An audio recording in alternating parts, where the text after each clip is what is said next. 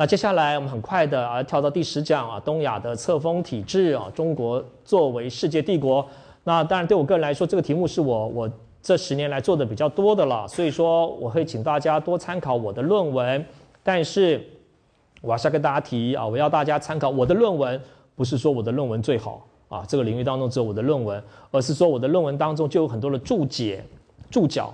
那些注脚又引到了很多人的论文啊，我希望借这个方式，你可以去参考很多人的论文，我就不用在我的书单上去引了啊。但是并不是说我我并没有说我的是最好的啊。这个礼拜的问题是我们思考传统东亚啊，传统东亚有没有国际这个概念跟制度？International 国际啊。那刚好在大概秋天的时候啊，那个时候，那我自己呢，其实也也也也，那个时候，今年的这个新史学的这个期刊的主编邱鹏生先生了，其实他在一两年前他要接主编的时候，就跟我讲说，我们是不是来策划一个来讲讲这个国际秩序的国际政治的一个专号？那这个专号其实刚出来啊，就新史学刚出来那个专号。那那秋先也也客气了，他也请我写一个导言，就按照新史学的习惯，那我写了一个目，这个其实我们就在讨论东亚到底有没有国际，那是什么问题呢？哦，也就是说，当然啊，当然一方面啊，一方面我们看到国际法，中国叫做万东亚被翻作万国公法，的确是十九世纪后期传入的。那今天的国际秩序、国际社会。国际社会、国际秩序、国际秩序当中的各种的制度。啊，这前两天我们在美国的一个外交官呢被抓了。啊，被抓，那我们就宣告说啊，他我这个这个呃，他必须要外交豁免权、外交豁免权等等。啊，那等等，那这些都是近代的国际关系、国际秩序以后所。所出来的，的确，国际这个概念啊，你可以说上溯到一六四八年的西法利亚条约出现了国际啊，什么叫做 state，什么叫做 international 这个概念，因此许多人就说传统中国没有国际，那再再加上中国天子又说自己是治天下，那哪来的国际呢？哦，于是呢，许多有些学者就说中国是东亚的上国。啊，天朝没有没有不承认其他的国家存在，那这种说法可不可以成立？我们先打一个问号，有它的道理了，有它的道理啊。但是呢，可不可以成立？那当然，研究历史学呢，研究历史学，我们有时候要去找一个两千多年一贯的一个规则，坦白说了是很难的了。我这边要跟大家讨论。你说好，老师，那我现在开始立意要去找啊，中国皇帝否认有国际的史料。我老师，我找到了三条啊，三条，因此我证明证明传统中国都否定有国际，可是我可以找到一百条说有的，一百条啊，因此这就是我在这几讲要跟大家谈到的，不要去立意去去找证据了啊，找证据，也就是说你是在举证。那中国历史这么长，你要找到各式各样的说法，不同的情境的说法都有。人有时候在一时之间的发言，啊，一时之间的发言能不能代表这个人一贯的想法？哎，这都是我们历史学要注意的了。我这我最喜欢跟大家讲的，不要在 Facebook 上随便乱写，啊啊！你今天今天今天这个这个呃下了我都开玩笑了，你今天下了这个下了课啊，就哦今天这个上甘老师的课呢，上了两个小时啊。甘老师呢胡说八道啊，这个太辛苦了，听了好辛苦。其实这个就是你，因为你 你上课肚子饿嘛，啊肚子好饿啊，然后心情又不好，今天可能又被甘老师骂啊，就在 Facebook 上写了这一条。其实你还是蛮喜欢甘老师的课啊，有可能，啊对不对？可是你这一时的发言，哎就被记下来了啊。所以说，有时候呢一时的发言，特别情境上的发言。你你甚至也可以这样来问嘛？到底历史当中有没有 reality 这个东西？哎，这是很难的了。Anyway，就说我们我们这一讲啊，要跟讨论一下东亚到底有没有国际。基本上我们是主张，其实朝着有国际来思考啊。啊，东亚世界是有一个国际的秩序，可这个国际秩序它跟这个近代欧洲所传进来的国际秩序是不一样的。好比说以 state 为中心的国际秩序是不一样的。那当然啊，那我们在这一讲，我们也也依惯例啊来做一点历史学的思考。那历史学，你要问我说历史学最重要是什么？最重要的就是在问什么叫事实嘛？啊，在问什么叫事实？那我前面也提到了，这个事实要翻译做翻译做什么呢？或者你翻译做 fact，fact，哦，其实我们都在找各种的 facts，facts。那人事时地物啊，这个是 facts。历史学最基本的就是在考证这些 facts。那这些 facts 要借由史料去把它给找到。历史学家要要找到 fact。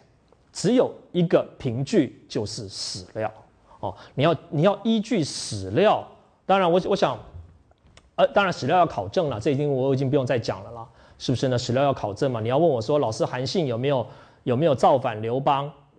你说有啊，实际上有，实际上有写啊。有一次呢，刘那个韩信呢，在他的后花园里头呢，跟某某人讲，哎，我要造反了。从史料你也相信，是不是呢？哦，那这个当然是汉朝朝廷要定罪。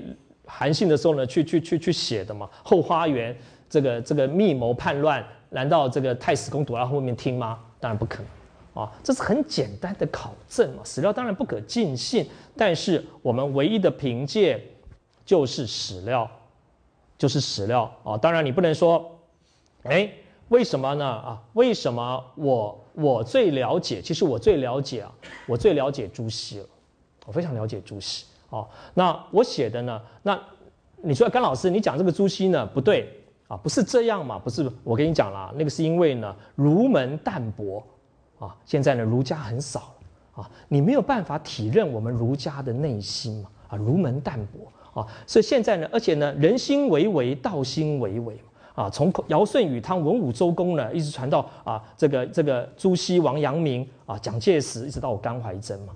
啊，所以我们是有一条一条道统啊，只有我能够理解朱熹的心，你不能理解，那那历史就不用做了嘛，是不是呢？你要把证据找出来啊，你不能说你最理解啊，那那这是因为我们圣人是传心的，圣人传心，那那还做什么呢？啊，那同样道理啊，你不能说哎哎你啊你不理解台湾史了，我说为什么？哎，你没你没有台湾认同啊？那那这什么话呢？哦，那那按照这个道理，那外国人都不能做做做做其他国家历史，因为他们没有认同。我想学术都是要靠客观的证据哦，所以说历史学一定要有证据，然后去推 fact。可是呢，fact 它跟 reality 之间呢，它还是不一样的嘛。哦，你也可以说，为什么历史学在这二十世纪呢，逐渐的没落了？哦，我们都被社会科学打败了，因为呢，我们只在考证那些 fact。你考证了 fact 以后呢，很多人问我说：“老师，为什么我要知道这一些？”诶，这是有道理的哦，因为我们对于人文现象，我们不会只要知道什么叫做 fact，我们还要知道什么叫做那个 reality 是什么？哦，当然历史学的基础一定是 fact，诶，对不对？好比说这个。你说，哎，这个甘怀真啊，甘怀真研究甘怀真的这个这个生平好了，生平啊，或者研究历史系的系史啊，说啊，这甘甘怀历史系的从二零零八年呢八月一号啊，那这个主任呢啊由吴展良变成甘怀真啊，那因此二零零八年呢啊这个八月一号起呢，甘怀真就是历史系的主任，那你你是可以考证嘛？假设过了一千年以后呢，哎，就考证出来了啊，这考证。那这个是历史学的基础，我们讲一个事实，这是一个事实嘛？可是呢，哎，那你那那那那你说甘怀真啊，甘怀真在在在他的任内啊，那哎就就好几年前一两两两年前呢两三年前有一次呢，就一个社会科学院的老师跟我讲说啊，他说这个甘主任啊，你现在呢是文学院呢这个呃最有权力的人之一了，哎。想说真的吗？我真的有什么权利吗？讲也有道理啊。那我是主系主任，怎么会在文学院没有权利呢？可是我常觉得，我每天呢都在帮别人服务啊，啊，这个这看别人的脸色啊，我也没什么，我有什么权利呢？哦，那你也可以说有没有权利？他拥有什么权利？这是一个权势问题嘛？权势的问题。哦，那我当系主任。这是一个事实，这人你可以从人事实地物去考证啊。但是历史学接下来就有很多的诠释，那诠释就有它的角度、不同的观点。因此呢，我们在判断 fact 的时候，你要知道这个 fact 这是基本的事实。那这个啊，好像是 fact，但是呢，基本上这是一个历史的诠释哦。其实我们可以把它很简单的把它给分开来。那诠释一定是有各式各样的角度，各式各样的角度来看待一件事情。啊，就像说，我每次喜欢自我解嘲嘛。啊，那我在二零二零零八年那时候当选主任的时候呢，很多人就说啊。这个恭喜你啊，恭喜你啊！那当然，现在当然是你当主任嘛。我说为为为为什么啊？你现在是最有权力的人了。我就自己很很怀疑我是最有权力的人。那还有人讲说啊，那个是这个论论辈嘛，论时间啊，终于轮到你了啊，这也是一种解释嘛。反正就大家轮轮轮啊，轮到你。还有一种解释更绝了，他说啊，我们系啊，我遇到一个其他系，他说我们系呢是这样，都选那个学问做的比较差的人来当。哎，这讲的就是伤伤感情。我说我真的吗？他说因因为这个工作呢都没有人要做嘛。说我们系呢都搓汤，你搓一个一个这个研究做的最差让他当系主任，哎，这好像也是个道理我想说我们系的人不知道是不是也是这样做了，所以选我啊，也也是可能是一种解释。那当然我们讲说一个事实有多个诠释啊，那诠释其实就不一定有最后那个答案。好，我们再言归正传啊，那我们再来看，就说中国版图的形成。呃，这个图其实我我已经翻过很多次给大家看了，这是从平氏龙郎先生的书里头。那我们讲说秦皇汉武，秦始皇汉武帝，他决定了中国的一个版图的大概的样子。那秦始皇的秦始皇的版图是怎么决定下来的呢？很简单嘛，啊，就是秦国把六国打败了嘛，啊，然后就接收了当时六国的六国的版图嘛。但是呢，在这个接收接收六国版图的这个情况底下，那现在历史学家很有兴趣去问的就是说，在战国的六国的版图，它是在扩大跟延伸的，尤其是那你在中原的国家就比较难延伸。你说韩国它延伸到哪里去啊？哦，它四周围都是这样。可是呢，燕国是我们第一个要注意的。哦，也就是说，在战国时期的燕国，其实他们不断的向向东北啊，中国的东北、辽东半岛啊，不用讲，向朝鲜半岛扩张，啊，朝鲜半岛扩张。那还有一个，其实就是楚国，还有包含这个地方的，其实是越国，吴越。那越国呢，啊，越国他们不断的向向南南方发展，南方发展。哦，那。楚国跟越国的他们之间的这个战争啊，你说楚国获胜，那那这些这些地方到底是怎么去算的？其实是不太清楚。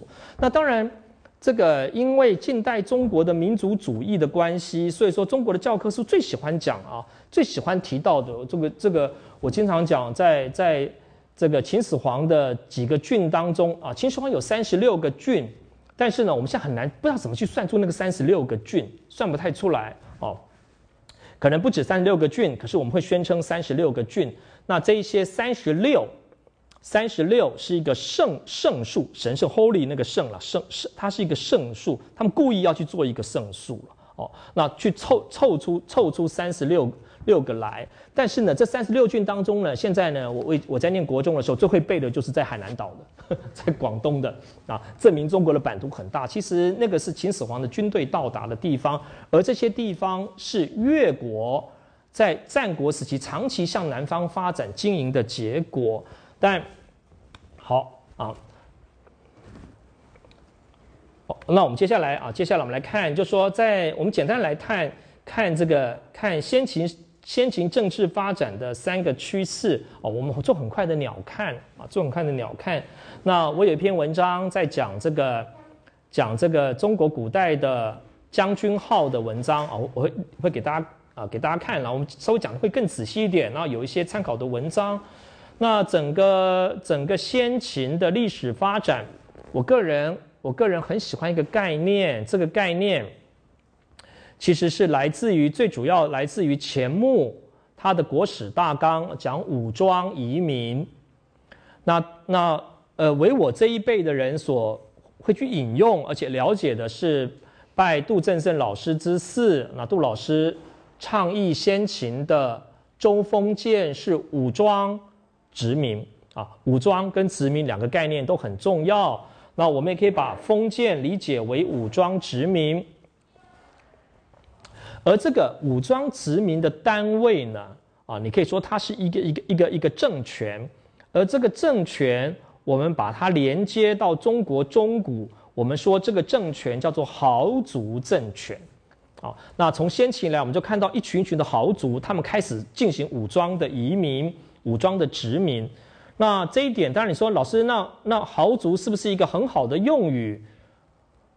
反正呢，我要这样讲了哈，就是说你也可以不要用了啊。历史学就是这样，就说有些用语是我用的啊。那历史的当事人不是用不是用呃豪族，他们可能用姓、用氏。啊，甚至用用家家庭的家或者一那个那个氏啊，房屋的那个那个那个屋子的那个氏啊，他们要用他们的说法是用族族氏族。那我们把它用现在的说法，说是说是一个豪族。那这些豪族在整个先秦时期，他们不断的向外扩张啊，去建立他们的这个殖民地。然后呢，到了到了春秋中期以后。春秋中期以后，我们看到的其中的一个发展呢，就是国家的成立啊。那国家呢这一词，它是一个古语，中国的古语。凡是你在古典当中，在中国的文献当中看到国家啊，你不能够立刻的去把它说它是一个 state，它不是一个 state 啊。那虽然说。它有 state 的这个意涵呐，啊，那当然嘛，不然的话，为什么现代呢？近代会把会把 state 或者 nation 去翻译成国家，一定有有个相关的地方，但是你不能去等同它嘛。就好比说，你看到氏族，你不能去想到 clan 一样嘛，这是不同的东西嘛，那只是翻译的关系。那我们经常因为近代翻译了嘛，反而扰乱了我们对古代史的研究。那国家。国家指的是啊，你可以说它是一个以国君为单位的政治一个政治体，哦，那我有我有一些文章啊，一些文章在研究国家，你可以在我的这个我的这个论文当中啊，我有一篇文章讲中国中古时期的国家啊，我在十几年前写的。那其实我也很想要做做一个研究，但是我没有认真的做。啊或许我自己严格上来说，我不是做上古史的人。其实上古的国家，什么叫上古的国家是可以做的哦。那虽然说我很多文章我都提到了，我都提到，但是其实我没有认真的做过哦。那春秋春秋中期以后，我们看到一个很重要的发展，其实就是国君权力的抬头。好，那当国君权力的抬头，好比说齐国、晋国，他们要做的一件事情，就是禁止他们的境内的下级的贵族啊，下级的贵族，这个自行进行武装殖民。你也可以说，春秋中期以后，中国的一个变化，就是国家的权力越来越大，他要控制住他下面的贵族。不可以啊，不可以像以前一样，你可以自行去外面武装移民。那他其中的一个发展，就是要把这些贵族开始开始住在城里头啊，这是这是另外一件事情了啊。这个这个讲个讲个这个插个话好了啊。那以前我们在研究研究这个联考的考题啊，研究联考的考题。那在八十民国，嗯，我我是不是记记到西元啊？我不知道，我记得是西西元。民国了，八十三年、八十四年那一年还有联考，是不是？哦，那联考有有有题考题呢，据说是列在第一题啊。那个命题委员不是我命的了哦，命题委员呢是要送分的，结果那题答对率呢是很低的。他说从春秋到战国时期啊，下下面哪一个描述是对的？A，国君的权力越来越大，国家的数目越来越多。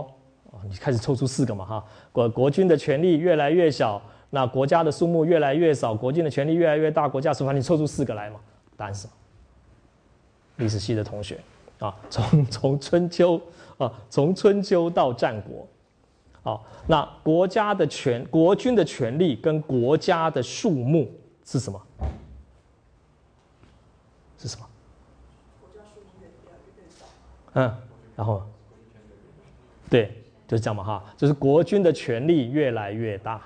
啊，那那国家的数目越来越啊，当然 OK，好好，我我我我对不起，我忘了把重点给大家。这个这个命题命题人有点坏啊啊，那他是说，呃，从啊从春秋五霸啊，这个对对对，就出来这个，他说从春秋五霸到战国七雄啊，那是回答下面的历史变化，很多人就被这个春秋五霸跟战国七雄给骗了，很多人 都选说国君的权力越来越大。国家的数目越来越多嘛，因为他看到春秋五霸到战国七雄，这然后结果那题据说答对率只有三成啊，那很那本来那个联考出第一题的都是送分，让大家心里面安心啊，这题我会啊，那可是没想到这么低。言归正传了，就说先秦时期的一个很重要的发展就是国君的权力越来越大哦，然后他压制了下面的贵族的自行的发展，还有第第三个就是并天下。这个到了战国以后了，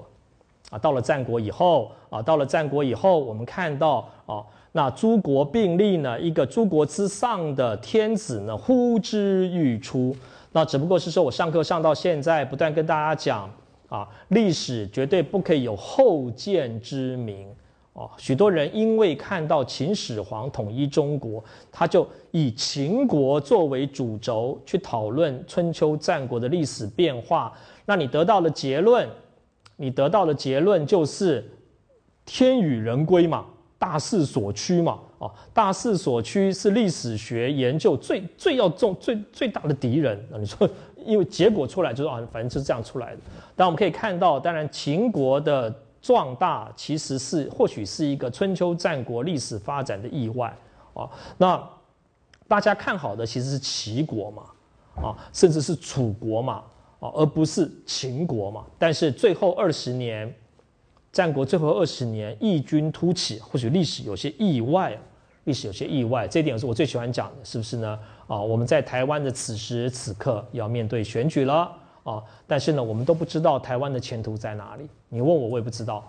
你说台湾会统会独，会统会独，我也不知道啊。台湾搞不好跟新加坡合并也不一定啊啊。那或许我们也属于美国一州也不一定啊。是不是呢？啊，那，哎，可是呢，万一呢？哎，我们将来这个这个太独立了，独立了，独立，而且大家都过得很快乐，哦，然后你历史就说啊，你看吧，啊，这个在一千在西在民国一百年的时候呢，这个独立的趋势已经是大势所趋，真的吗？啊，台湾一片很多人要讲统啊，是不是呢？可是反过来反过来也一样嘛，反之亦然嘛。你说啊，哪天我们被统了，啊，那大家也过得很快乐了，假设，啊，那你看你看。历史就见证了台湾必然会跟中国统一，真的吗？哦，但是呢，在历史的当时，其实我们不知道的。但另外一个是并天下，但不管怎么说啊，那秦始皇的并天下，它有几个效应。第一个就是天下重新有天下重新有一个天子啊，天下重新有一个天子。然后第二个就是有三个效应了。第二个就是。诸国家被消灭了啊，这个大家都知道嘛，大家都知道。那第三个呢，也就是说，各个豪族政权，各个豪族政权，而这个豪族政权呢，经常被讲成是一个家一个家。在先秦的语言当中呢，大夫是有家的，那这种地方上的政权也都被消灭了，那这种地方上的政权都被改成郡县。哦，所以说什么叫做天下一家？其实这句话有点难解了。到底什么叫做天下一家？也就是整个天下呢，就剩下一个家嘛。哦，那这个家呢，就是秦始皇的国家。那其他都应该把它消灭，其他应该都把它给消灭掉。那好，那接下来啊，接下来当然各位要记，各位各位要记得，我们是在讲册封体制了。哦，就我所以我们我们要前面讲这么多。好，那接下来我们要看到的是汉代的郡县制。主流的研究都告诉我们，啊，秦始皇统一中国是从封建到郡县。这句话当然对了，当然对啊。郡县制的发展是中国历史的一个非常大的啊，非常大的一个进展。甚至呢，你可以说中国历史跟日本的历史拉开来，就是因为中国开始实施郡县制。那郡县制也造成很多很有趣的结果哦，那有时候我们举一个举一个比较，是不是？你可以说在西元前的中国人西元前的中国人啊，什么叫中国人又另当别论了。我们统就是笼统这样讲哦，他们对一位从长安或者洛阳派来当地的政治首长，觉得很很很自然的事情啊。哦，那我们当地的那个那个那个地方官、父母官是从洛阳派来的，或者长安派来的，很自然呢。可是这个在欧洲就不是这样了。哦，甚至你说十五世纪的英国，很很少会听到说，哦，我的地方上的首长是从伦敦派来的，很少吧？啊，你说这个像 sheriff 这种这种警长。啊，他他他这个这个派来那个就是很特别了，或者你说一个一个一个在执行他们的 common law 的，或者是这个这个啊这个巡回法官啊从伦敦来，这个都是很很难得的事情。可是中国却很很自然啊，很平常的一件事情。那但是秦秦肃王啊，秦很快就亡了，我们就就不理他了啊。那我们来讲汉代，汉代真的实施郡县制吗？真的吗？哦，那当然很多人说，哎，不是不是啊，不是汉代呢，又恢复了某种封建的要素，所以说汉代所实施的是郡国制，这个这个也是 common sense 嘛，大家对大家来说的 common sense。但是呢，有时候人的成见呢是一件非常有趣的事了，因为我们太执着于从封建到郡县，因此即使我们看到。汉代如此的恢复了封建体制，封建的诸国，许多人都认为，包括过去的我也这样认为，总觉得这些国呢，他们只是一些原氏而已，就是一些一些一些啊，这个让让有有这么一点封建的感觉，实际上本质上仍然是郡县制，这是许多。秦汉史研究的学者，包括我过去也是这样认为，觉得说其实国的制度不重要。但是呢，这几年来，我觉得也伴随着历史研究的进步，也伴随着尤其考古文物的证据哦，因为我们现在所看到的都是什么《史记》啊、《汉书》啊啊，他们都歌颂郡县嘛，因为他们是汉朝写的啊。哦，可是你从地下开始挖挖挖出一些一些当地政府的，你就哎你就改变你的想法了。其实，在汉代，地方政府的封建要素是非常浓厚的，甚至你可以这样来讲，从封建到郡县这个话，嗯，是需要修正，因为你会认为秦始皇统一中国是一个历史的断裂、封建的结束，其实没有嘛。整个汉朝的地方政府当中的封建的色彩非常的浓，甚至你可以说比我们想象的郡县制的色彩要浓厚啊。那这个是我们今天重新来思考郡县制，也就是说，过去我们一直认为嘛，汉朝呢就是实施郡国二二元制嘛啊。那有些地方呢有很多的封国啊，可是有些地方很多的郡县。但是呢，你现在实际上去看啊，现在很多很很优秀的，有些些年轻的学者，他们在做做秦汉史，他都会告诉你，你看，你看整个汉代的版图，其实郡县很少很小。还有更有趣的，应该是说呢，我们看到许多的许多的郡郡下面呢，郡下面是有封国的，很多的县，我们讲郡县，这个县呢，其实它是一个县国。啊，或者是一个我们讲县国，它是你也可以说它是一个封国，县下面的封国。那这种例子越来越多，越来越多啊。那我们可以得到一个简单的结论，也就是说，封建并没有因为秦汉政权的成立而消失。哦，那我们看到其实地方政府上面很多这种这种封建式的县国，这也是。历史学研究有时候很有趣的了哦，那有时候我们经常的要去跟自己的成见对抗，成见对抗。那你明明有这么多的证据在告诉你说汉代如此的封建，各种封建的地方都有，但是你会认为哎那是假的，那个是假的，那个是现象当中的一些一些边缘的本质是没有变的。可是什么叫本质呢？本质可能是你的成见。历史学历史学的这个。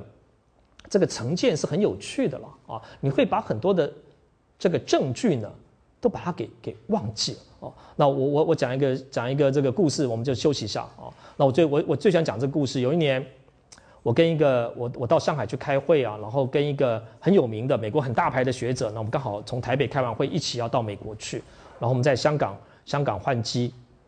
哦然后不晓为什么，呃，我不晓为什么他要去办理一个办理这个机票，我也搞不太清楚。那我就陪他去，结果在那个香港的柜台当中呢，因为我们要从香港飞去上海，结果呢，那个那个柜台小姐突然问我说：“她说你要不要升等，跟这个先生一样坐商务舱？”我想他赚到了啊，那但我说好好，那当然升等。哎，就我我我常常讲，哎，我在我在这个飞机上面，这个这个这个从头到尾呢，呃，我也说中文。啊，对他说，就我说，哎，那个那个空中小姐，最后她问我，她问我说，呃，她跟我讲说我的中文很好，我最想讲这故事。哦，她说，哎，她说最后下下飞机的时候，她说，哎，你中文很好，突然愣了一下，我说我从台湾来啊，我喜欢跟各位讲这个故事。那你看，就是中间这么多过程，他在判，因为他第一眼就认为，啊，因为我穿西装打领带，穿西装打领带，哦，你要去，我赶要赶去开会，结果呢，我我可能顺手拿了一份日文报纸。哦，那我可能哎，我从我包包里头也顺手拿出一份日文的书在念，但是我过程当中我很多地方都显现出我可能在跟别人交谈啦，我跟他交谈，我都在用中文嘛。可是他的结论是，我中文说很好。哦，那那历史学这种例子太多太多了啊，所以说我们怎么样撇开成见，或许是值得我们去思考。好，那我们呃上一节我们谈到有关于郡国制。哦，那我们再从郡国制呢，再来看下面这个问题，就是蛮夷属国。我前面，我们再回到前面。当然，就说这个这个这个边界啊，这个边界，你去看像谭谭其乡的地图，它都给你一个很明确的啊汉啊秦、西汉跟东汉的边界，但是实际上啊，实际上这个边界应该是很难画出来的了。我们甚至可以做一个简单的结论了，就是中国当时呢，严格上来说是没有领土这个概念的啊，所以不可能有线的这个边界了。这是个最简单的尝试，也就是说，我想在前近代的前近代的边界，边界以一条线来代表国境，那这个在今天的你你你你你出国入关通关的时候最明显，那条线你跨过去啊，那个就是 入国了，你入国哦，那那是一条线。那个都是很近代的想法。那好，那我们再从这边来谈，就是说汉代呢，其实汉代有一种郡呢，叫做叫做边郡。那你可以说，老师边郡是一个普通名词，也是了。但是在汉代，其实它是一个专有名词，它指的是，当然字面上就是边边境的郡。那为什么它是一个专有名词呢？因为这些郡的制度可能就有点不一样哦。那关于边郡的研究呢，可以参考严耕望的这一本书了，《中国地方行政制度史》。严耕望先生的这一本书，我觉得是二十世纪啊，你对我个人来说了，几根指头数出来的名著。虽然说非常的难读了，很难读，枯燥无味。那你应该把它当成，甚至有人把它当成一个资料书来翻阅。但是呢，我是觉得，如果你对中国地方行政制度有点兴趣，不妨把它当成是一本专著。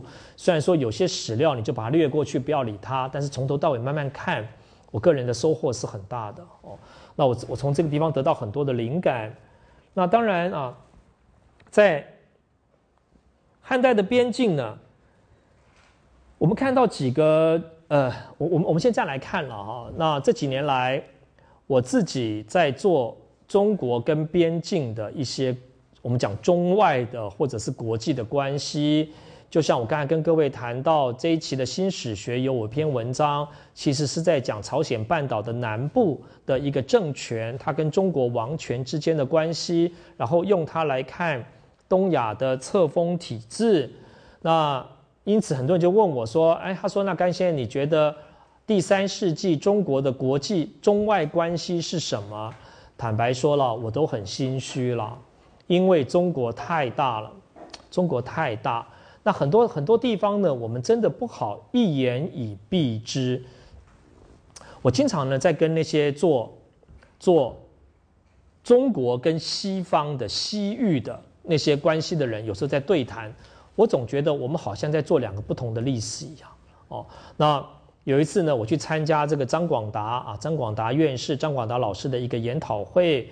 那我我做一些简单的发言，我说呢，呃，张广达老师很多的学生呢，都是站在站在中国的中心，你说是长安也好，洛阳也好，他们都在往西边看，那我们是在往东边看的。我们所做出来的中国史，简直就是两种不同的中国史哦。那你也可以说，因为中国太大了。所以说，中国的对外关系是不是有统一的原则？坦白说，那是个问号了哦。就好比说，中国，我们来看汉代的四周哦，那东北、东北亚是一种人群，但是你也可以觉得非常有趣了，非常有趣啊。就是说这一点啊，那我我不能说我自己没有答案了，但是呢，我也希望能够给大家思考。在汉代以来呢，我们经常讲西南夷，西南夷的人啊，包括南南方的人是很蛮汉的啊，很难管教、很难约束的这一群人。你看中国史书不断讲西南夷啊，很难管那些人野蛮啊，然后呢，这个呃暴力还非常暴力啊。可是呢，哎，你从长远的历史来说呢，这些西南夷呢，一步一步的被编入到中国的郡县去了。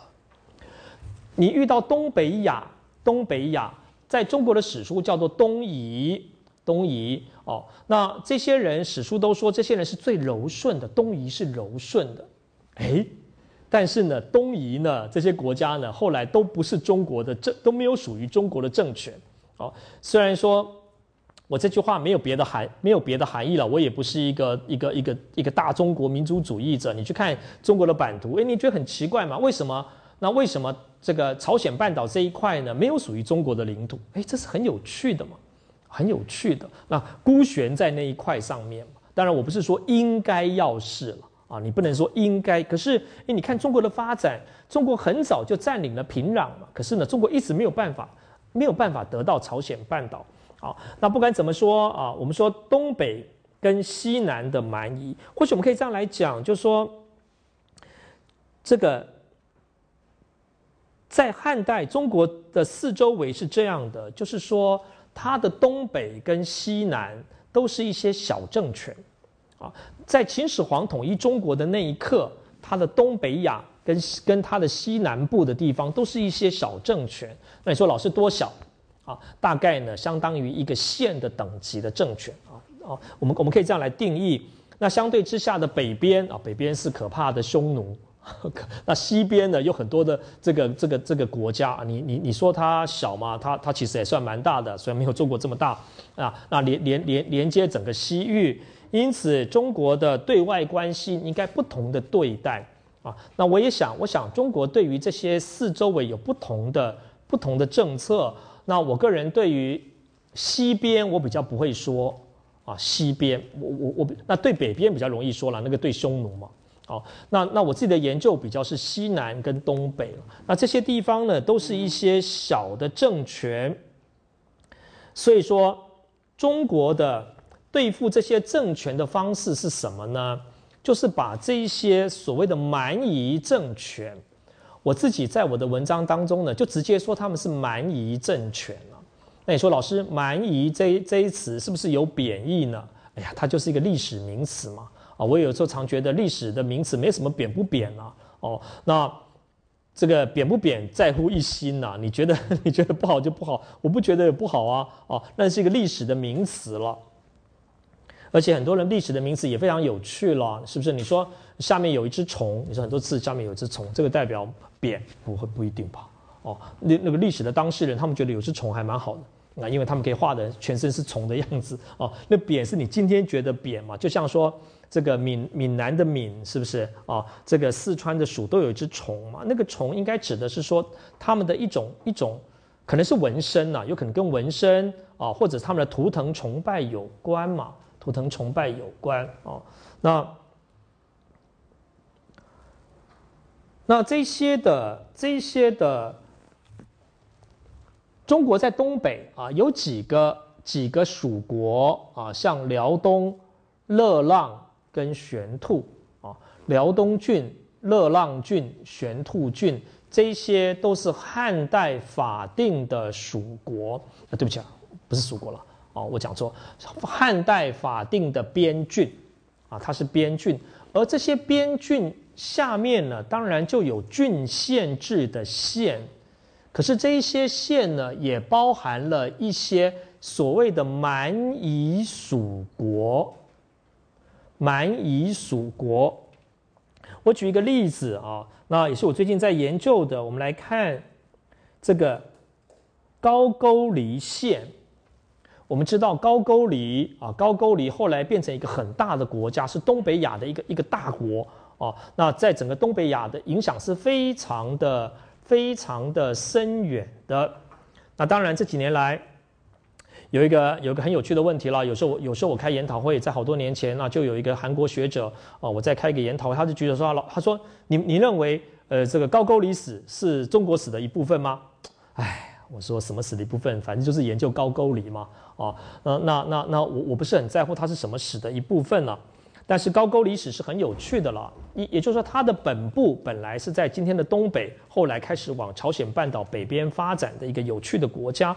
可是呢，这个名称的由来，它是一个县，叫做高句丽县，它原来属于玄兔郡，玄兔郡的高句丽县，然后呢，它发展成为一个县国或者是侯国。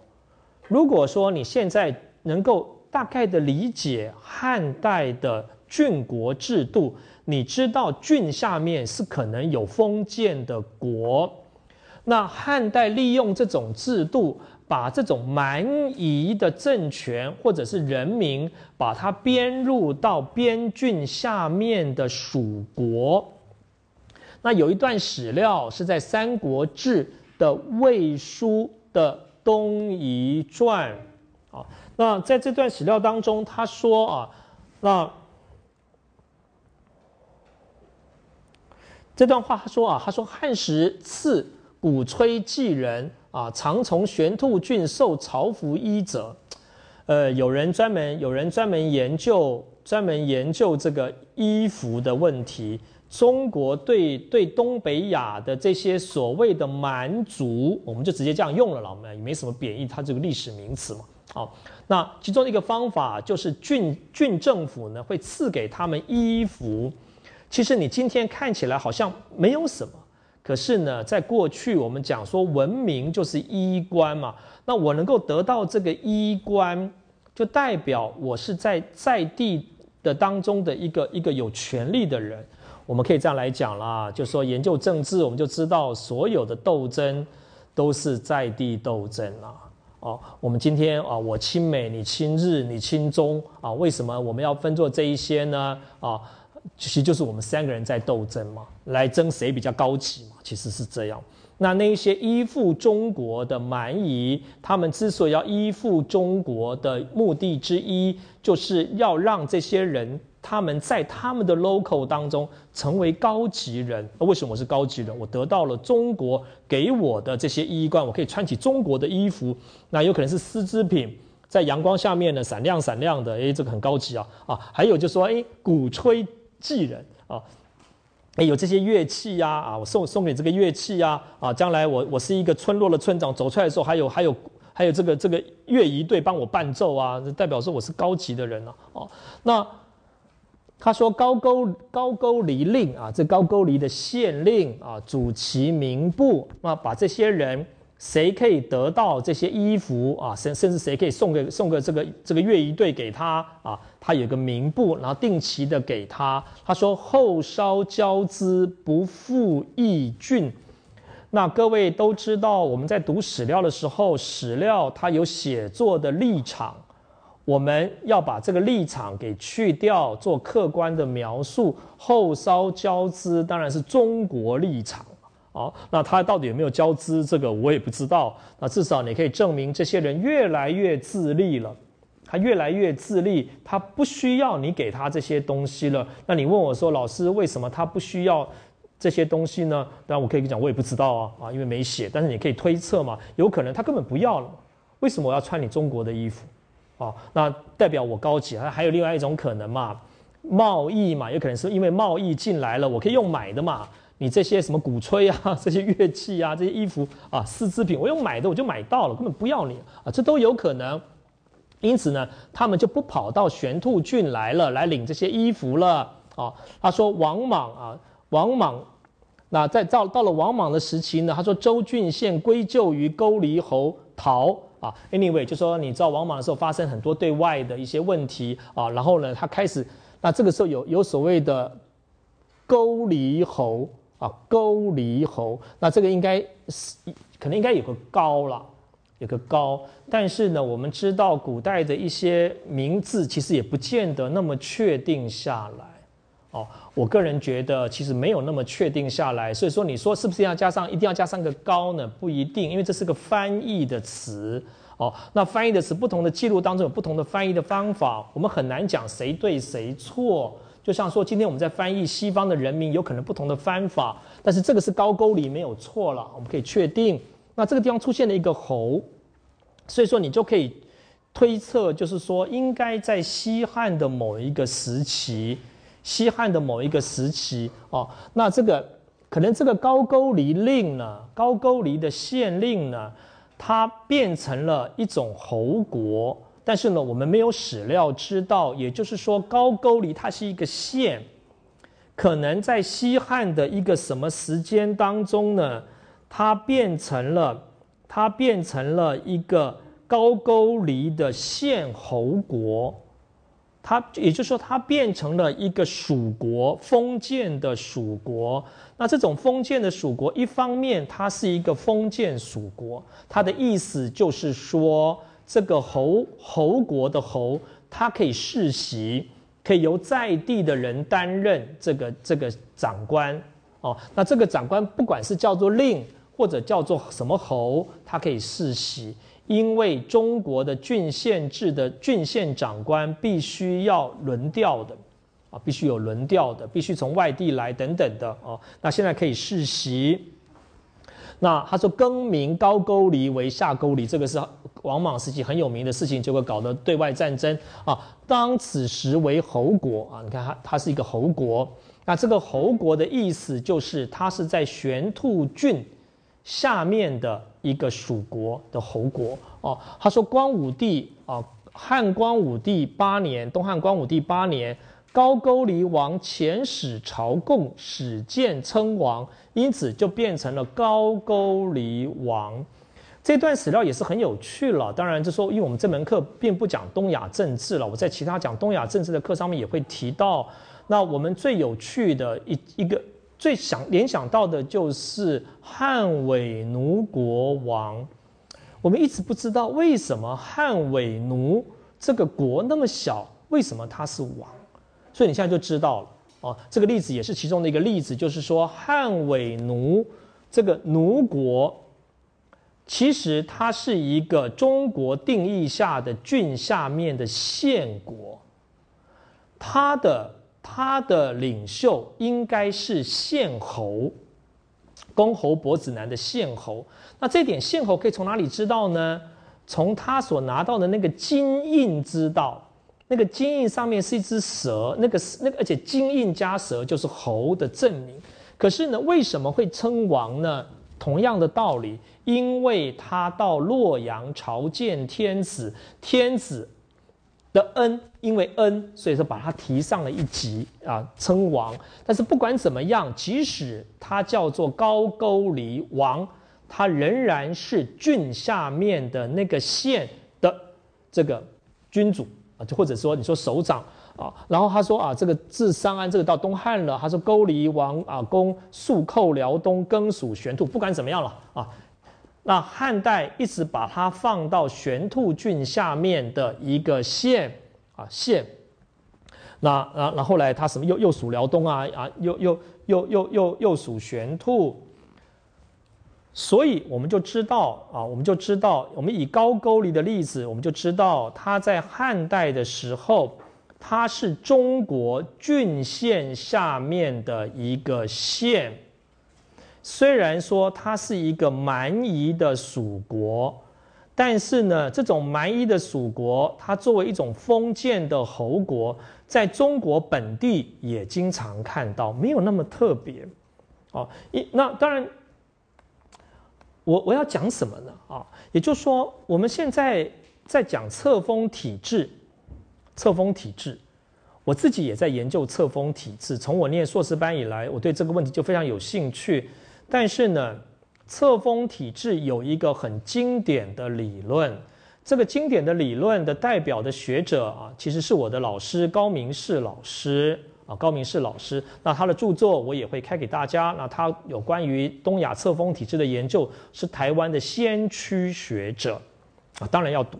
那当我们站在高老师的这这样的一个基础之上呢，就说我们开始想一个问题：那册封体制到底源于何时？我们的一个想法是这样，就是说过去的一个想法认为秦皇到汉武呢，建立了郡县制度。因此，中国天子对内实施郡县制，对外册封。哦，我们都这样认为，包括我都这样认为。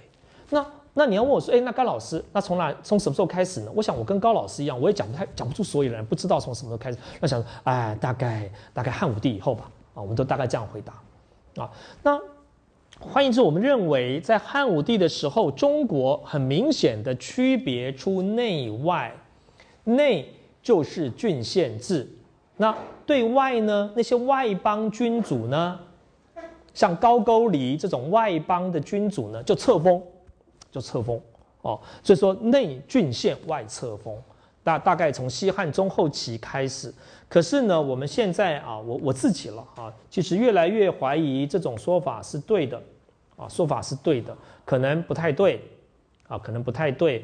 我们在汉代的时候，还是要把这些外夷的君主啊，那它是在汉代的郡县制或者你说郡国制之下被收编为郡县的属国。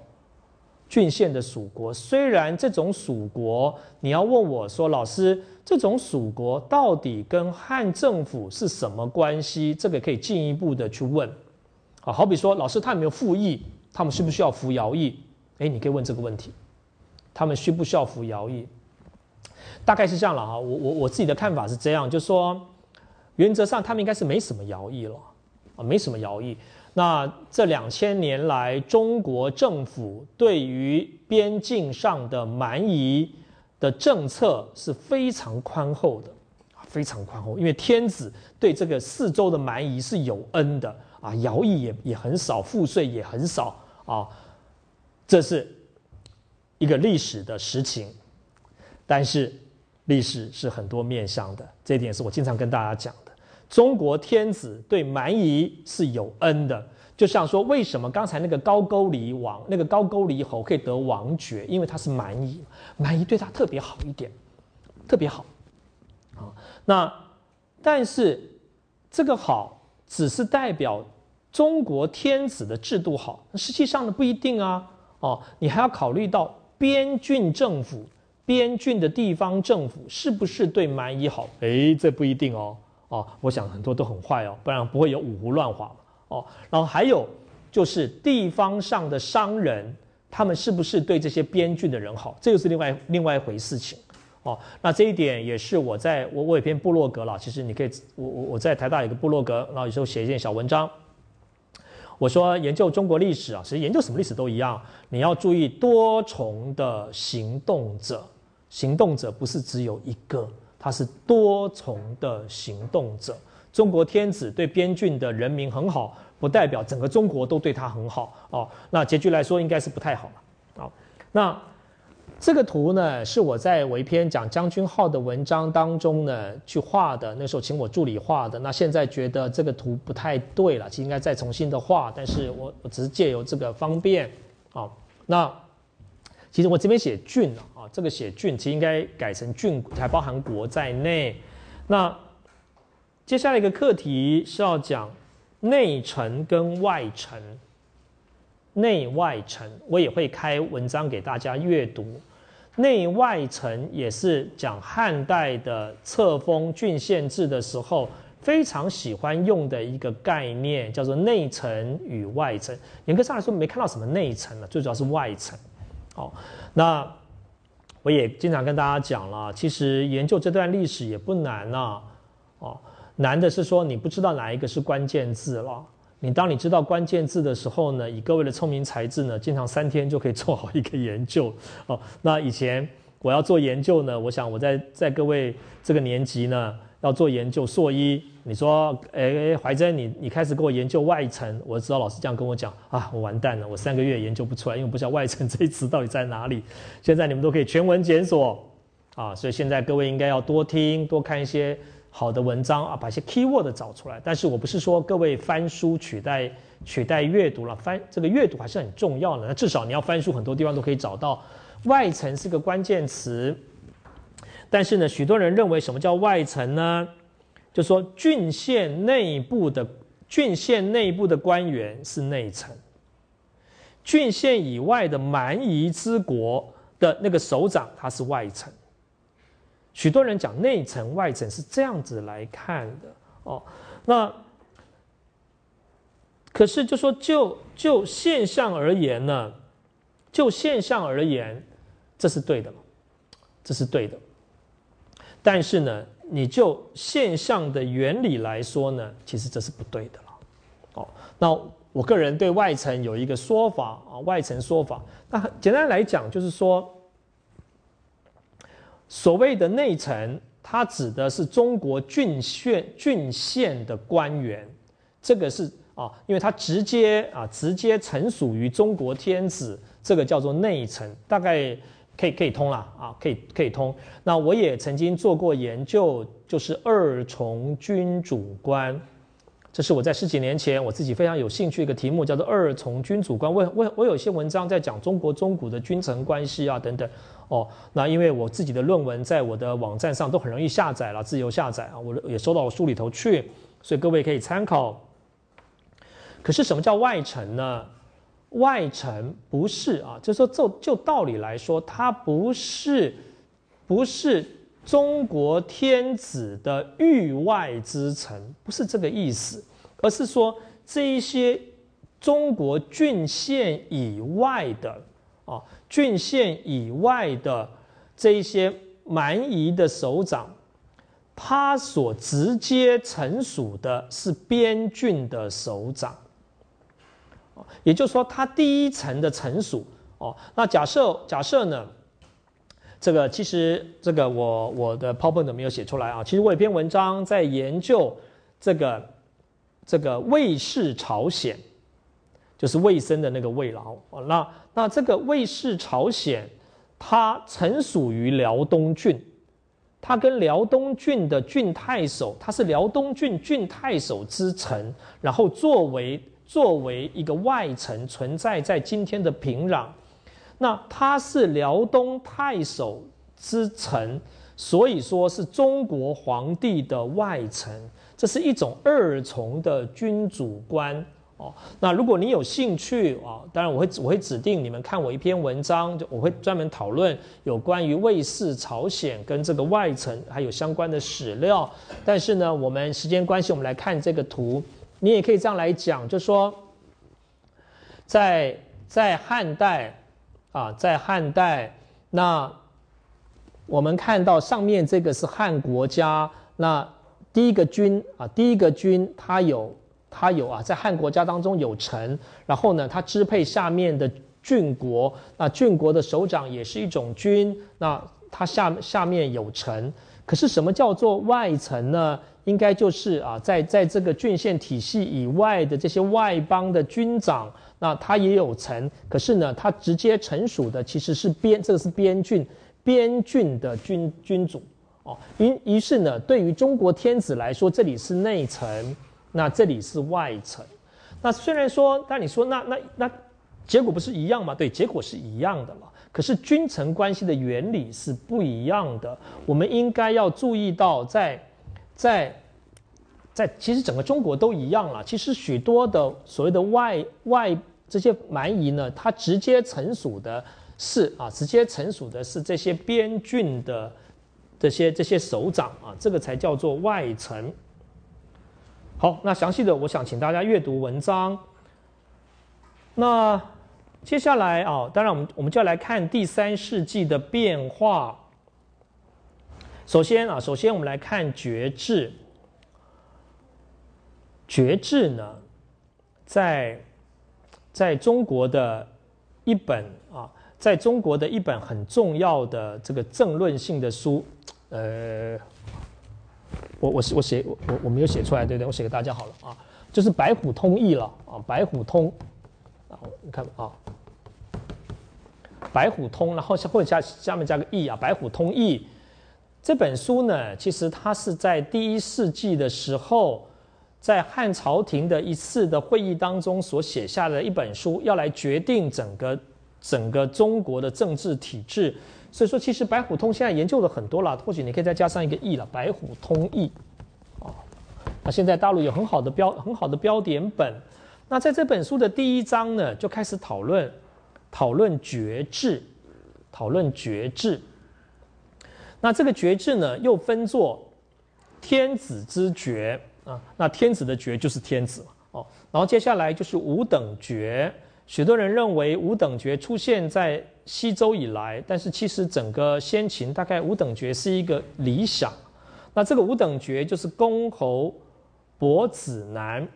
那在接下来啊。那爵制又可以分作公卿大夫士，那这个复杂的其实它说起来不复杂了啊。那中国的爵制就是天子之爵，然后加上公卿大夫式的公爵当中呢，又分作公侯伯子男，啊，然后再分作公公卿大夫一一等是一等啊，这个是我们所谓的爵制。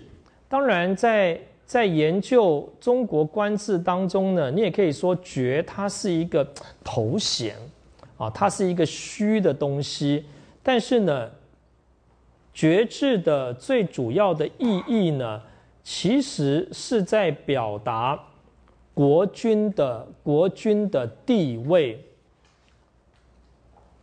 整个东亚的基本的政治的组织是一个一个国哦。那我曾经画过这个，其实我应该再把它修正一下，再请再请我我这个我善于画绘画的助理呢，把这个图修正一下。我觉得这个图越看越难看啊。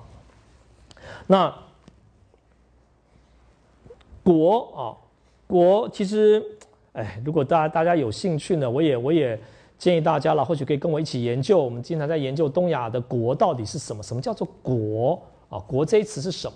那国呢，也可以是个很小的，很小的也是一国啊。就像刚才讲的县，一个县就是一国啊，啊，县国哦。那甚至你可以说很大的，很大的也是一国啊。啊，那这个很大的一国也曾经用中国这一词来表示，但也也也表现也表现像唐国，唐朝的唐国啊，这是一个很大的一国。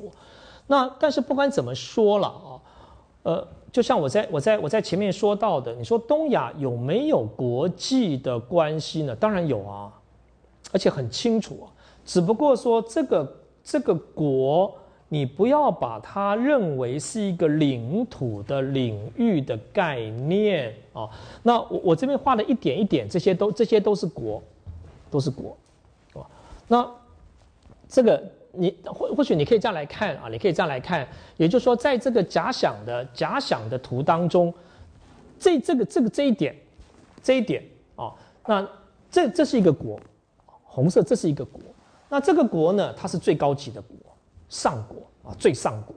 那这个最上国的国君呢是天子，啊，是这整个领域的这整个这整个这整个领领域的天子。然后呢，这个这这个呃。哦，然呃，然后然后然后这个这个这个这个这个这也是一个国，这个国呢的国君呢，他他就是一个嗯，他就是一个国君嘛，我不知道怎么讲啊。那你说如果说这是天子啊，这是天子，那这就是一个公侯伯子男的诸侯之国的国君哦。那那那再再再再接下来这个比较小的啊，呃，其这个应该在画啊，这个比较小的这也是一个国啊，那。对中国来说啊，这个红色点呢，它可能是一个大夫之国，啊，大夫的这个层级的国。所以说，其实，在整个整个中国历史发展过程当中，我们看到的是国跟国之间的一个连结的关系。哦，那有各式各样各式各样层、各式各样层级的国的出现。那具具体来说好了了哈，这样讲可能有点有点抽象。那这个是周嘛，西周的周，这是一个周国，周也是一国。那你说这这个周是一国，那那那跟它联合的这个是不是也叫做周国呢？没有看到这种说法啊，我们没有看到这种说法。那我们看到的是唐国的说法，唐朝这个叫唐国。那为什么会有这个变化，我也不知道。哦，就说我们要继续研究了。我的意思是这样。哦，但但是不管怎么说，或许你可以说这是这是周周是其实周只有这一国，可是呢，它跟很多的不同等级的国呢连连接在一起，就构成了我们今天所看到的这个这个这样的一个一个一个一个取向。那如果说啊，我们很多地方我们不清楚哦。那你觉得不清楚有两个两点，第一点我讲的不清楚了，啊，第二点其实我们不知道的事情太多了，哦，那我们我们来看看这段史料，这段史料呢是《三国史记》的新罗本纪，呃，它的时间是五五零三年，五零三年，我们在用《三国史记》的时候，当然都要谨慎啊，因为它是。比较晚的著作，我们能不能去推论五零三年的事情？有时候要存存一点怀疑了啊。那我们假设这段文字可靠啊，《三国史记》的新罗本纪啊，那他说啊，这个资政麻利干这个国君啊，他是四年四年冬十月群臣上演啊。他说始祖创业以来，以来的以，他就是这样写啊。那今天当然我我们今天会写成另外那个以了。啊，我们今天会写成另外那个乙，但是呢，古文当中就是写这个乙，你那那你可以说，今天如果说是国文课呢，就会画叉叉，写错了啊。但是史料当中就是这样写，你不能改啊。有人改说不可以改，史料就这样写啊。那他说国名未定，国名未定，哦，那臣等以为啊，则其啊国号意义，他讲的是新罗。他说：“新罗这个国号，哎，很好啊，是是合宜的哦。那当然，你当然你你你你你你就说，什么叫做国名未定呢？你可以从那个角度来说，就是汉字国名未定啊。哦，也就是说，我们有我们方言，我们的方言啊，那这边请看，他就用了一个方言，有我们这个国家所用的语言。”但是呢，我们现在呢要定一个汉字的国名哦。那现在我们都觉得新罗这个号是好的。然后后面这段话很有趣，他说：“又观自古有国家者。”哎，就有时候中文难在说有国家者是什么意思呢？是有国有家者，还是有国家者？有时候我们也难以判断了啊。他说：“皆皆称帝称王。”那从后面来看，这个国家应该是一词才对了哦，不是有国有家。它也就是说，过去呢，历史上那些国家的统治者，要么称帝，要么称王。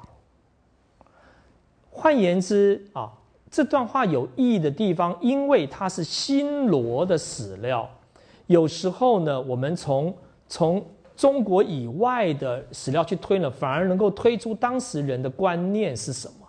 啊，你也可以说，到了西元第六世纪初年，假设这条史料可信，哦，当时人已经开始有一个观念了，也就是说，国家分作很多的层级，哦，那些国家的统治者各依其层级，要么叫帝，啊，要么叫帝，要么叫王，然后他接下来讲说，他说自我始祖立国，我们也开始成为一国了，啊，始祖立国。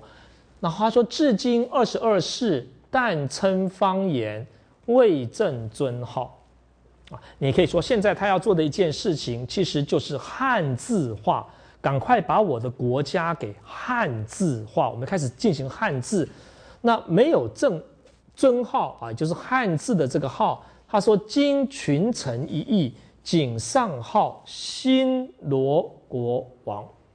第一个，我们叫做新罗国；第二个，我们的国君叫做王。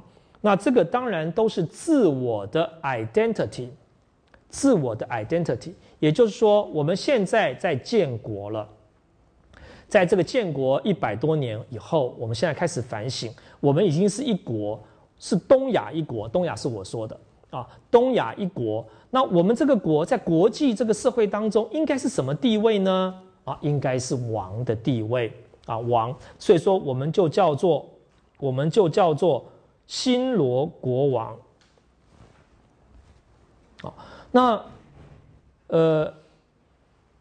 在整个东亚的历史当中，我们看到叫王的很多了啊。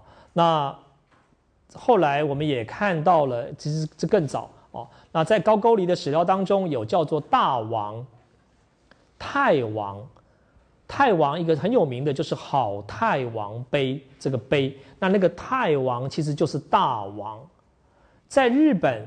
日本也称大和政权最高的首长叫做大王，那你都可以想象为什么叫大王？很很简单嘛，在国际社会当中，你叫王，你叫王，那我我比你大，我叫大王，哦，然后呢，大家再来比啊，再来比啊，哦，然后大王们还不高兴，就叫天皇算了嘛，赶紧再往上升啊，那这这些都是在国际社会当中的一个自我的认同，也就是说。你也可以这样来讲，就是说，在当时的中国的概念当中呢，或者是东亚的概念当中，政治其实是各国的连结。整个东亚政治其实是各国之间的连结。那因此呢，你可以说东亚其实是有一个国际社会的。你你甚至你可以说，从商周以来就是一个国际的社会，国与国之间的社会。哦，那中国为一国。新罗也是一国，倭国也是一国，日本也是一国，啊，就国上面呢，他们都是一国，哦，那就像啊，今天可以说周也是一国，齐也是一国，啊，那甚至更小的、更小的齐下面的也是一国，啊，一个大夫型的政权也是一国，那问题。不止在说啊，在不在它是一国，而是说它的国君在整个国际关系当中，它的位阶在哪里？就是我们讲的爵制的重要性哦。大家来比爵，谁的爵比较高哦？来来比爵制的重要性。所以说，中国为一国这个话不太好了啊，其实不太好的一句话，因为 在历史上，其实中国很少自称自己叫中国了。那我曾经做过一个研究啊，那。我可以把我初稿给大家，就是说，其实唐国，我们看到唐国，唐朝的唐，好，那唐国尤其是外国称呼，中国很少称自己叫唐国，中国很少会叫自己叫做叫做一个国家的名字，那他们都是外国会称呼你啊，你是唐国，那我是日本国，我是新罗国，你是唐唐国，那所以说我们可以看出来，其实其实，在在古代的东亚。诸国并立是一个常态嘛？常态，只不过说啊，只不过是说，你你唐国也是一国，我新罗国也是一国，我们之间差别在哪里呢？差别，你唐国的国君是天子，我新罗国的国君呢是王，而我的国君要向唐国的天子呢朝贡。接受册封啊，差别在这个地方。我们应该从这种册封体制的角度，重新来理解东亚的国际秩序。那当然，我最近的研究呢，也想指出来啊，那指出来，那那就像我刚才讲的，我们现在我们现在对于册封体制的一个理解是，郡县以内。是实施郡县制，郡县以外的那些蛮夷的军长向中国天子朝贡，接受册封。那他是从什么时候开始呢？当然，我我个人会觉得哦，那我最近的那篇文章就在新史学那篇文章，我我会给大家啊，会给大家电子档给大家看。那当然，二三九年应该是一个非常关键性的一年。这这个事件，我们把它叫做清魏倭王的事件，也就是曹魏册封写马台国女王为清魏倭王。哎，这是一个梦幻事件哦。那这个这个呃，清魏倭王悲迷乎啊，这是吸引了很多人的这个注意啊。那最近的这个 NHK 呢还在演这些啊，这个他们在这个在寻找寻找写马台国在哪里，是日本的一个非常重要的这个运动哦。那如果你问我写马台国到底在哪里，那现在比较比较一般的说法认为它在京都奈良附近啊，但我个人觉得它还是应该在九州了，应该在九州，但这个争论也没啊。不管怎么说啊，那这个事件它标志着。应该标志着另外另外一种册封关系的出现，就说换言之，就说中国承认清魏倭王，哦，那他是倭国。这个倭国呢，它并不是郡县体系下的县层级，哦，就它改变了过去的认识。这个倭国不再像过去的高高句丽啊，甚至还有其他像夫余啊啊等等的。那这个这个倭国，它向中国天子朝贡跟册封，那是中国天子之臣这样的形式，已经接近，已经是我们今天所认识的册封体制了哦。所以这个事件应该是个非常重要的事件。当然，你你问我，你问我为什么啊？那我们现在也在问为什么？我觉得有一个道理了，当然是因为客观局势的变化，东北亚的历史的发展呢，就是大国崛起，过去的像高句丽这种县级的国，逐渐的合并发展啊，出现了大国，就像。这个朝鲜半岛出现了三国，高句丽、新罗、百济；日本出现了大和王权，这种大国的崛起，所以说中国就没有办法把这些国家继续的放到郡县下面的等级，作为一个县的属国，必须要有新的政策，当然还有各种的考虑啊。那或许各位可以参考啊我的一些文章。于是啊，于是我们看到这样的情况开始出来啊，也就是说，假设这一块呢是郡县之内，那这块是郡县之外，我们就看到郡县之外的郡县之外的政权，向皇帝朝贡跟接受册封这样的局势出来了哦。那这个应该是以二三九年啊亲魏倭王事件为一个契机开始发展，但是。啊，但是我们不知道的事情还是很多啊，不知道事情还是很多。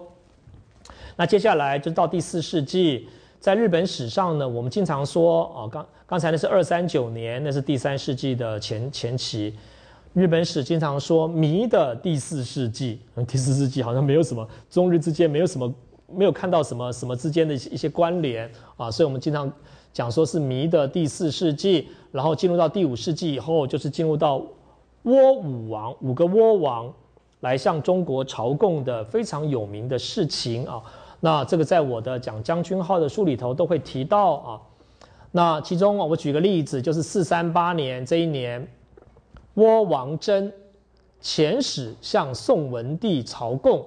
那《宋书》有这样的一个记载，他说啊，这个倭王真，倭王真啊，自称史持节。都督倭、百济、新罗、任那、秦、韩、穆韩六啊六个国啊，六国诸军事，安东大将军。第一个，他说他自己是都督诸军事，都督诸军事是魏晋南北朝时期一个重要的官职啊，讲的是他是地这个地方地方上的军事行政的最高首长，地方上的最高首长就是我们讲都督。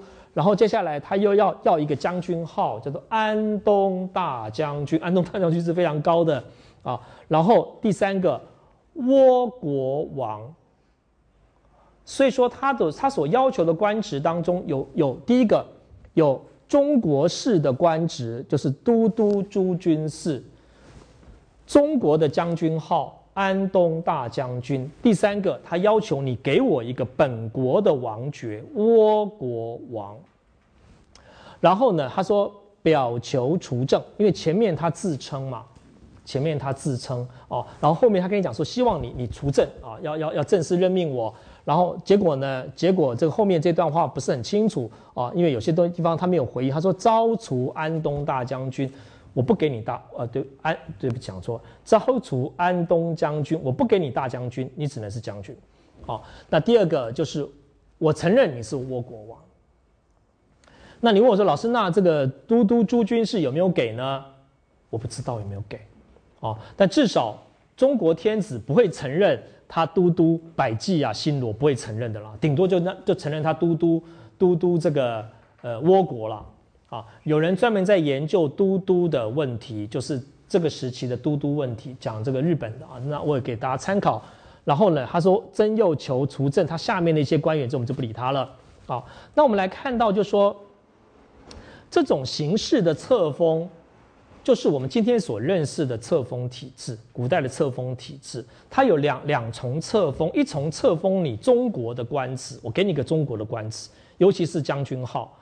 那第二个，我给你一个本国的王爵，好比说你是呃这个倭国王。那这个我我们现在都认为这这个事情是从这个事件来的，就是五胡十六国时期的前燕慕容俊在西元三五五年册封高高丽王昭。瀛州诸军事，瀛州诸军事，哦，那征东大将军，瀛州刺史，乐浪公高丽王。那高丽王是本国的王爵，其他的都不是，啊，所以这种册封。很多人在讨论，一，我们我们再来，我们会再来讨论了。也就是说，这是一个非常有趣的册封。它一方面册封你是当地的支配者，因此你是高丽王；可是呢，另一方面又给了你很多中国的官职，甚至是刺史。你明明没有嘛，你根本不可能的事情哦。但是中国如此的册封你，那。这个你有兴趣呢？当然，我我的一个指导的学生王安泰博士，他的博士论文就讨论了这些相关的爵制问题。图书馆有他的论文了，诶，有没有啊？哦，他到底公开了没有？哦，我在我你没有在找我好家，请他赶快公开啊。那你可以查看。那我们再来看下面这个例子，就是说，那我们再各位花花花几分钟时间，不好意思啊。那谁册封百济王，这也是个典范的例子啊。那他有。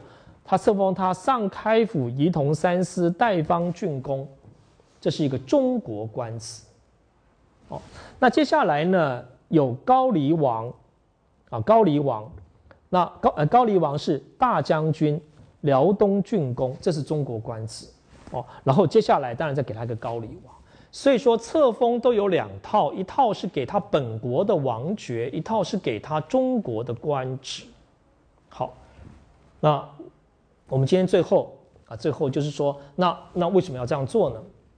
为什么要这样做？哦，我个人觉得，我们今天研究册封，已经可以得到一个简单的结论，就是册封的整个事件的发动者，经常不是中国，而是来自于那些所谓的蛮夷军长。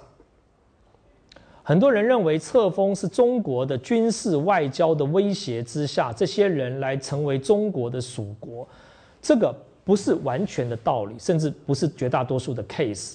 绝大多数的 case 是反过来的，反过来的哦。那这种反过来有两个意，有两个意思。第一个就是说，我们比较我们要注意的，基本上都是蛮夷这些军长。他们在整个建国过程当中，他们的需求，这个需求有两个。第一个在地支配，那就像就像这一位这一位倭倭王真，他有一个很重要的要求，是希望中国天子册封他下面的这些官员，他下面的官员，也就我我自称为这个都督诸军事，我下面还有一些官员，你也你也一并册封好吗？哦，为什么要这样做呢？你也可以这样来讲，就是说，倭王真不管中国有没有册封他，他都自称了嘛。他在他在日本国内一定自称嘛。哦，那这个自称是为了让下面这一些人能够承认他在日本的支配权。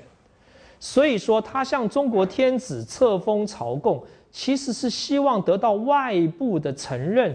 让他能够支配他国内的、控制住他国内的这些统治者，哦，就说他在日本支配的正当性能够得到支持，这第一个。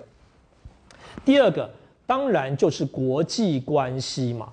第三世纪以后，整个东亚是诸国并起，新罗也起来了，百济也起来了，所以说我要证明我在你之上哦，那所以说你看这一段历史啊，这一段史料，为什么他要去争这个争这个大安东大将军呢？因为这样可以比高句丽更高嘛。啊，因为呢，这些将军号在中国是有一个等级的。为什么我要去争这个什么什么辽东郡公啊？啊，这些这些上开上开府仪同三司啊，这证明我的国际地位嘛。哦，我得到了这些中国的官职以后，这些是有品级的，极品极品的，可以证明我倭王是在你高句丽，是在你新罗百济之上的。所以这是为了国际的需要嘛。哦。那这个就是反映了前近代东亚的国际社会，它是由中国天子的官爵来决定的，就像今天你要你今天你要建国，你要加入联合国一样。那那过去你要建国，要赶快得到中国天子的册封。那那这个最后我们来看到，这个是很有名的啊，百济武宁王的治时是在五二三年，他的这个坟墓当中呢，这是在在当地的坟墓啊。当地的坟墓，他书写汉字其实是有意义的。他书写汉字，然后他开开始写说：“宁东大将军啊，这个百济司马王啊，年年六十二等等。”可见的，他从中国册封所得到的宁东大将军，是作为他自我认同定位的一个标志。所以说，这个册封所得，你也可以说，不只是作为一个外表的外交上的需求，他自己也觉得自己就是中国所给的宁东大将军，把他放到坟墓去了，啊，所以说在建国过程当中，这种自我定位是非常必要的，这也是册封的一个需求，好吧？那我们下礼拜再继续把这个问题再继续讨论，好，今天到此，谢谢。